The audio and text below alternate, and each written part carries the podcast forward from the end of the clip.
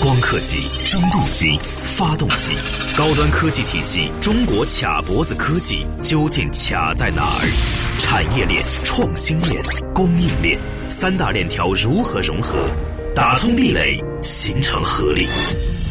产经中国十年深耕，百万公里，千余次产业实践，在双循环新时代，造就更专业、更深入、更具象的国潮派产业节目。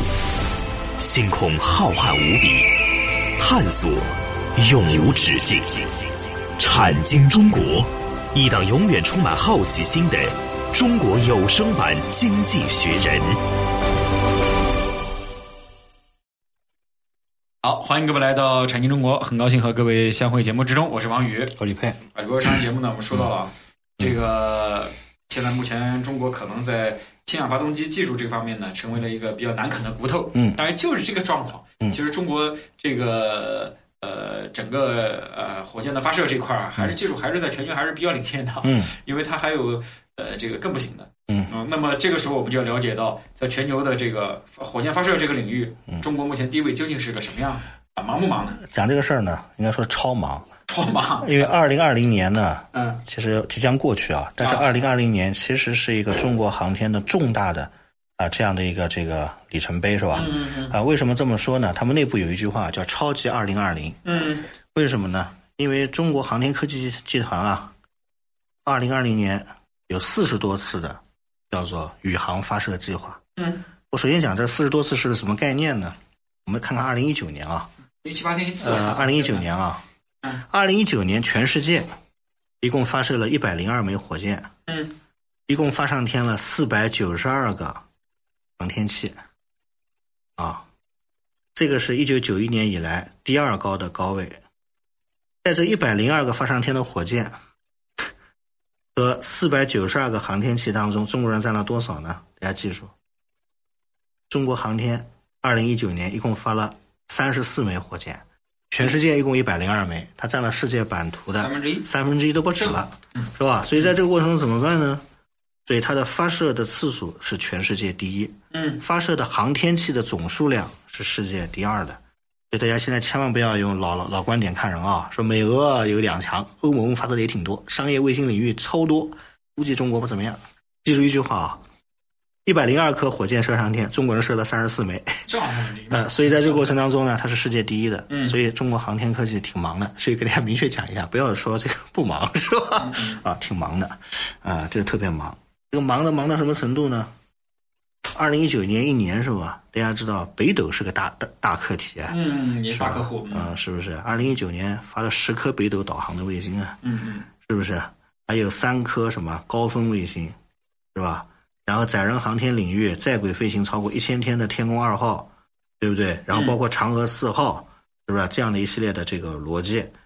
而且还发了四十多颗的商业卫星，对不对？所以在这种过程当中呢，应该来说啊，最厉害的是长征十一号。三次完成了十六颗卫星的这个发射，还有一箭五星的，嗯所以在这个过程当中啊，他们有很多很多的这个发射，所以你千万不要认为说中国航天啊，大概就这些事儿，应该跟美俄比差远了，你这个讲的就不懂事儿了，是吧？嗯，挺忙的， 挺忙啊，的，挺忙的，超忙啊，。超忙，所以这个就是我们讲的这样的一个逻辑，是吧？嗯因为你要想这个在一年的时间里边，因为发射火箭这个事儿嗯啊，不是说发一辆公交车啊，或者发一发一发发一班地铁，它要做的准备工作非常多。嗯啊，你这个基地啊，各方面的协调啊，把东西运过来啊，嗯啊，如何组装啊，嗯，它不是说是呃，火箭我们有个最最最感触的，它的卫星不是说是组装好了运过来，嗯它是通过海运，不之前不说了吗？嗯这个要么火车运，要么海运，而火车运还有制约，火车运的火箭它最最大的直径只能三米，嗯，海运能够更更大一些，嗯，它运到现场然后再装，这个里边时间下去远了，对。所以在这个过程当中呢，应该来说呢，这个中国航天呢，应该来说，其实在世界上是最忙的航天了，嗯啊，因为它从火箭发射的次数来讲，是世界第一大的这个发射，是吧？嗯嗯嗯，啊，所以这是我们讲的这样一个逻辑。那同样的道理，其实呢，在这个过程当中呢，应该来说呢，二零二零年呢，大概要发四十多次，啊，发上去六十多个航天器，比二零一九年又进行了这嗯个更忙，所以这叫超级二零二零年的计划。而且今年一年有三款新的火箭要上天啊，嗯，大家知道这个长征五号的 B 型的这个火箭，长征五号 B 是低轨运载能力最大的火箭啊，载人航天空间站就靠它混的，是不是？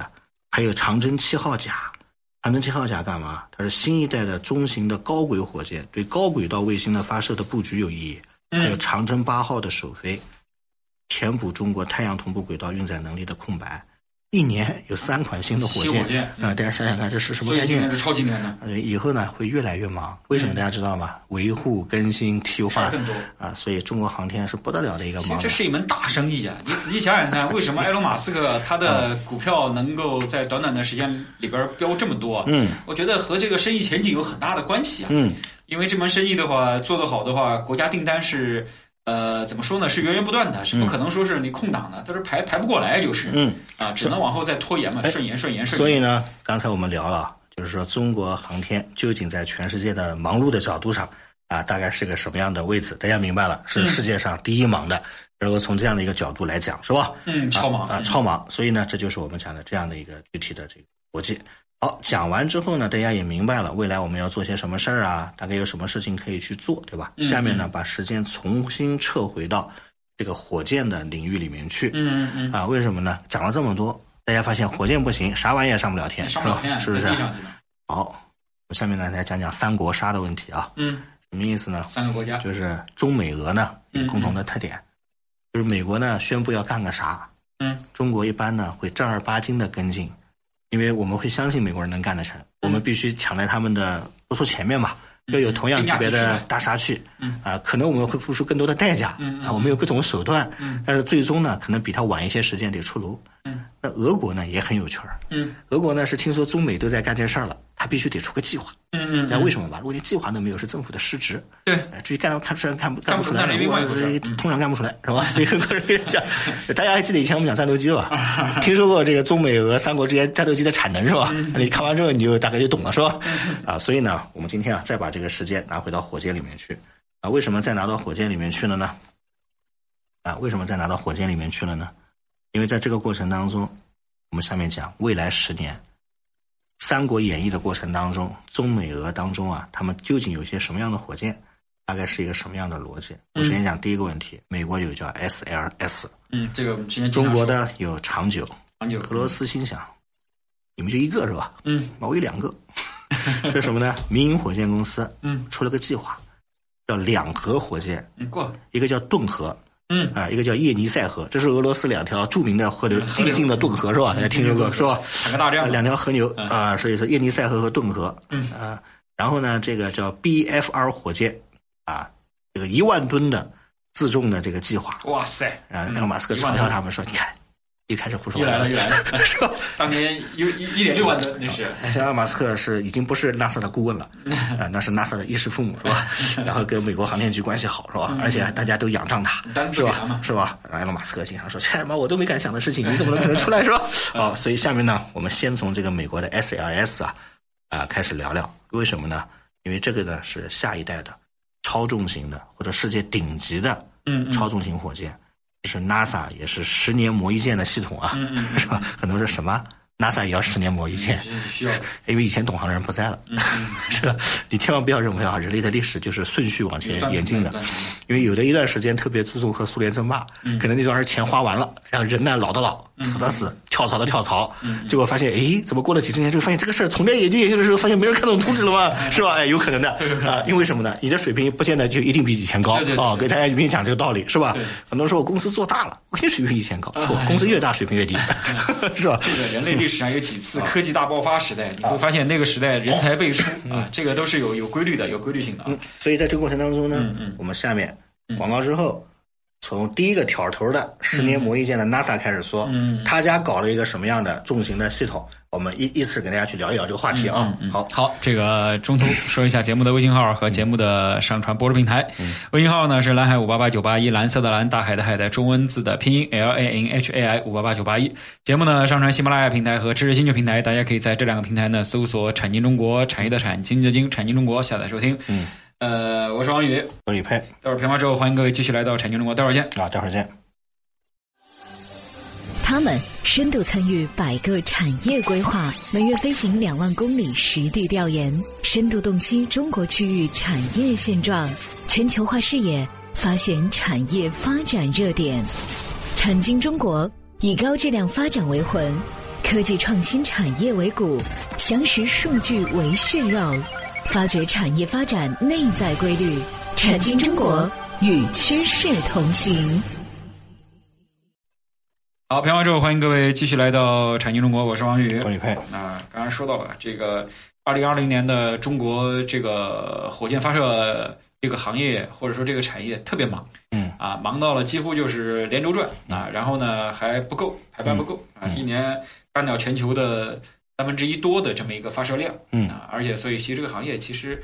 以前我们也说过，国内也就那七八家这个火箭公司，嗯而且还都是以研发为主的，嗯啊，真正的像埃隆·马斯克这样的做到把火箭发上天、啊，甚至搞出一些新的这个火箭来的，还暂时没有。嗯，所以呢，其实这个是门大生意。嗯啊、国内呢，其实也有一些企业有这个实力去做的。是关键问题想不想做？是，好，对这这个我们接着刚才话题往下说。嗯，嗯，所以呢，在这个过程当中呢，这个国有火 箭第一号是吧？哎，国内啊，NASA 呢是国有的是吧？哎对对对对呃，然后这个启动了新一代的这个重型运载火箭系统，这个系统呢都不叫火箭，美国人特别讨厌火箭那个词儿，航天器嘛，呃，他们称为叫航天发射系统，嗯，航天发射系统。啊，简称呢叫 SLS。嗯啊，这个过程当中呢，二零一一年九月份，NASA 正式对外宣布启动了新一代的重型航天发射系统的研制，嗯未来呢要满足载人升空探测的需求，记住，目的就是载人。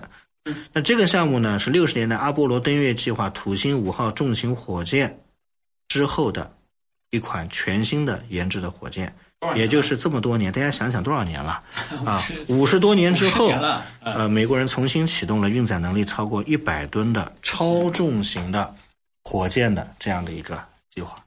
所以呢，很多人经常开玩笑说他后来忙什么去了？嗯，因为土星五号够了，已经把我折磨得很厉害，又很贵，神经病，苏联解体了，我再去玩土星五号干嘛呢？够用就行了，对吧？这个火箭不是够用的问题，而是重新美国的荣光的问题。嗯，开启新因的。为美国的航天飞机啊，在弄了几次以后啊，它现在是无人可用，嗯它的空间站是国际空间站，它没有自己的空间站，嗯，对吧？第二个，它来回的给养运输靠俄罗斯的联盟飞船， 是的，是吧？经常在科幻小说里都要找中国人帮帮忙，是吧？ 是不是？所以跟大家跟他的这个自尊心哦，呃，会受影嗯响嗯的嗯，不是钱的事儿。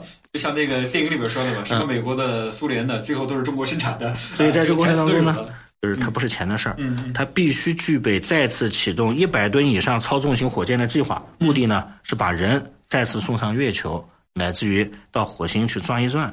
那问题就来了，那怎么办呢？怎么办呢？之前的总统一个都不批，现在总统说妈胡说八道，当年嘛肯尼迪批了个东西，把个炮仗到月球上花那么多钱是吧？ 是吧？完了，美国经济一塌糊涂，为什么一塌糊涂啊？美国的经济六七十年代本来就一塌糊涂啊，嗯对不对？大家都知道那个六七十年代、七八十年代被被被日本碾成什么样了是嗯吧？大家是有数的是吧？所以呢，什么时候开始呢？等鹰派的总统上台。NASA 呢，一般和国防部就会串一串，嗯哎串一知道串了，说我们提交个报告，这个嗯看来啊，不像原来那个省钱，嗯嗯这总统嗯，上喜欢折腾的，蛮会花钱的啊，特朗普嘛而，且是个鹰派，嗯是吧？估计我们跟他提一提。二十年代、八十年代中期，里根总统到老布什执政期间，NASA 和国防部就开始提了个方案，嗯说你看现在这个总统当政，估计有有可能会批呢。嗯土星五号后继型重型火箭的这个预言方案。当时呢，先写了个人类重返地球，大麻叉划掉，嗯，什么时候地球啊？不是以前去过了是吧？嗯，重返月球，嗯，当然，或许或或或或许没去过，真的是不仅的，对吧？也 不能说是吧？开玩笑啊，这个事儿啊，对这个不好说，说不好说是吧嗯？啊但是我们节目是个主流节目啊，刚才我讲的话我纯属调侃啊，不代表我们的观点啊，呃，并且要探索火星作为重要的目标，是吧？嗯这个是真的啊，是探索火星一听，对吧？可以玩就是里根一听啊嗯，玩了是吧？也在这个过程当中呢，提出了很多的方案，批的费用啊，就是方案费用。嗯，什么意思呢？就是做规划的钱是吧？ 呃，就是你可以研究研究是吧？还是没有开始增干是吧先不？要急着干，啊，NASA 呢提出了新一轮的重型火箭的一系列的方案，大概一共呢当时出了大概五六个方案。嗯克林顿执政之后呢，克林顿这人效率很高，嗯，克林顿的一切的一切就是为了重新拿回美国的竞争力嘛，嗯是吧？